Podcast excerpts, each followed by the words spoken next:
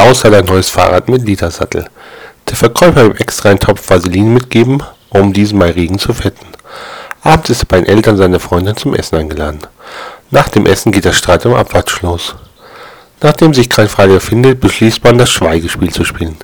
Wer als erstes was sagt, muss abwaschen. Nachdem eine halbe Stunde Schweigen herrscht, denkt Klaus sich, dass er die Zeit auch besser nutzen könnte.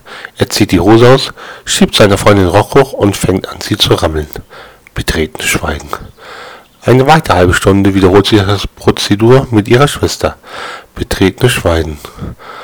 Eine weitere halbe Stunde später ist ihre Mutter fällig. Schweigen. Als Klaus Blick jetzt aus dem Fenster fällt, bemerkt er, dass es anfängt zu regnen. Wie er zum Vaseline-Topf greift, mein Vater, okay, ich trockne ab.